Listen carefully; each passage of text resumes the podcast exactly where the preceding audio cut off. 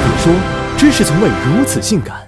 古语有云：“食色性也。”性，人类的本能需求，爱情的保鲜两方。即便走进爱情的坟墓，我们依然要通过它的生态化反应来维系彼此的关系。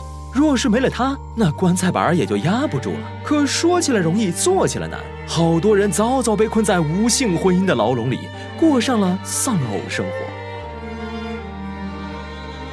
所谓无性婚姻，大体分为有性无力和有力无心两种。前者大都身不由己，存在先天或后天的性功能障碍，且久治不愈；后者则截然相反，生理合格，心理失格。通常表现为夫妻生活一年不到十次，同志间组成的醒婚和柏拉图式婚姻也算无性婚姻。当然，人家确实不需要。很遗憾，我国有近三分之一的夫妻身处无性婚姻的漩涡，他们的年龄集中在三十至五十岁之间。这其中，城市夫妻的性生活频率最低。一项针对已婚和未婚白领的调查显示，过半数的人每月性生活少于一次，近四分之一每周有一次以上的性生活。这简直和微博热点生活八卦上被泰迪附体的国人形成鲜明对比。可血淋淋的数据告诉我们，这才是现实。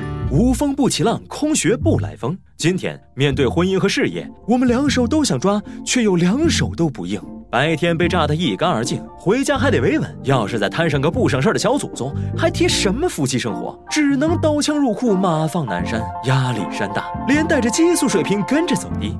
即使挤出点时间，家伙事儿也提不起兴趣。社会进程赶着我们向前走，路上刮起的妖风也在带偏我们。性冷淡也好，佛系也罢，替懒惰制造了绝好的借口。游戏和网络则续走了大把时间和精力。再加上国人骨子里的传统和羞于谈性，即便一方心怀不满，大多也只能不了了之。隐忍和退让也有到头的一天。如果一方的性需求长期得不到满足，就会寻求外部力量解决。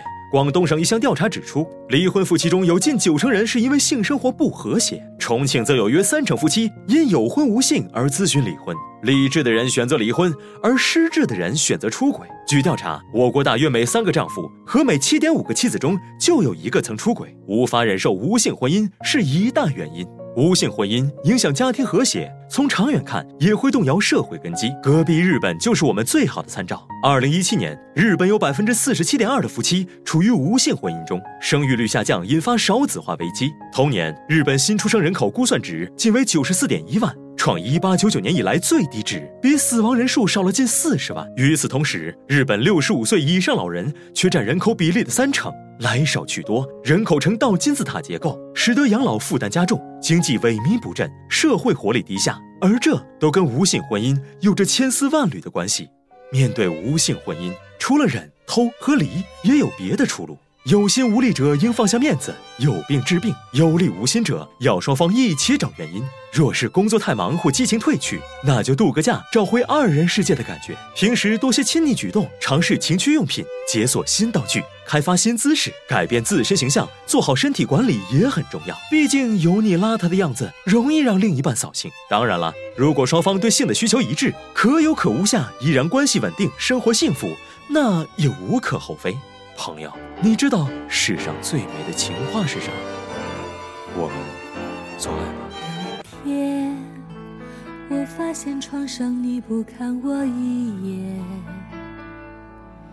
只剩下床头梦回的涛涛，已经过期了好几天。